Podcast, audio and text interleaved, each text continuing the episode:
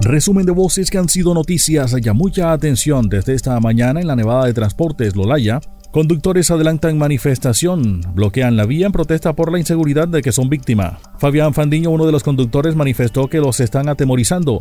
No sabemos quién, por lo tanto pedimos a las autoridades que nos acompañen, que tomen cartas en el asunto. Sobre el compañero que resultó herido en el día de ayer, dijo que se encuentra estable, sin embargo el disparo le comprometió gran parte del rostro. Nos acompañen en este flagelo de inseguridad que se está viviendo a diario. ¿Qué hacemos nosotros los conductores de estar en la calle a diario, buscando el de cada?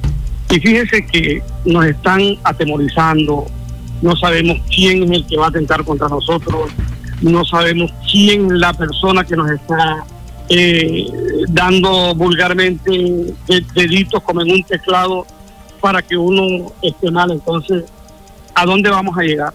Le pedimos a las autoridades que nos acompañen, le pedimos a la gobernación, le pedimos al alcalde de que tomen cartas en el asunto, porque ya esto, la inseguridad, sinceramente, que estamos viviendo aquí en el departamento a diario es horrible. Nuestro compañero está estable. Acabo de hablar con un vocero de la empresa y el, el, el tiro le entró en la cara y le ha comprometido los órganos de los ojos, le comprometió la boca, le comprometió los oídos porque y se le el tiro se le ha incrustado en el compañero está bastante delicado de salud.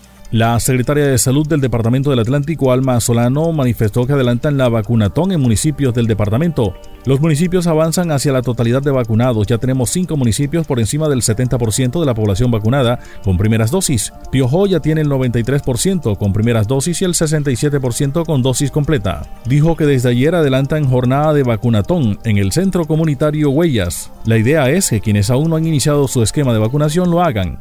Enfatizó en que la variante Delta tiene una capacidad de infección más alta sumado al aumento de interacción, se convierte en riesgo para un nuevo pico.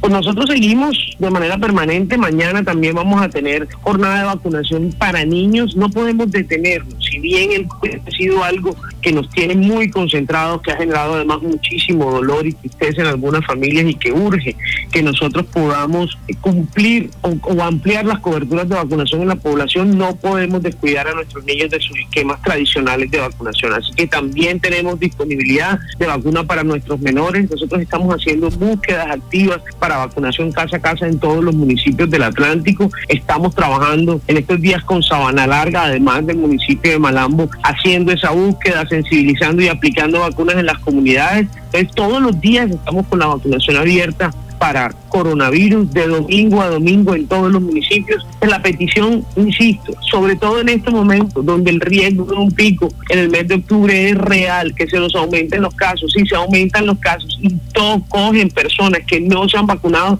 pueden tener consecuencias muy lamentables. Carlos Mojica, oyente de Noticias Ya, denunció que el recibo de luz le llegó en 863 mil pesos. Manifestó que antes del cambio de Electricaribe a aire pagaba 40 mil pesos en promedio. Cuando cambió a aire le aumentó a 120 mil pesos. Y hace apenas 24 días le instalaron el contador y le llegó en ese precio 863 mil pesos. Manifestó que la respuesta que le dieron en el 115 fue que estaban cobrando un promedio del tiempo que no tuvo contador instalado y la única opción que le dan es pagar. Anteriormente había un, un estimado de 40 45 mil pesos mensuales, pero cuando hubo el cambio de aire, Tricaribe Aire, uh -huh. el estimado empezó a llegar de 120 mil pesos aproximadamente. Hoy me veo con la sorpresa ayer de recibir un recibo de 863 mil 300 pesos y más quedo más preocupado por la respuesta que me da la señorita que me cobran un promedio del tiempo en que no tuvo el contador puesto en, en mi hogar. Al respecto, Ramiro Castilla, gerente de aire, señaló que es necesario revisar la factura, corroborar con el equipo de medidas y, si es necesario, realizar la corrección pertinente si las hay.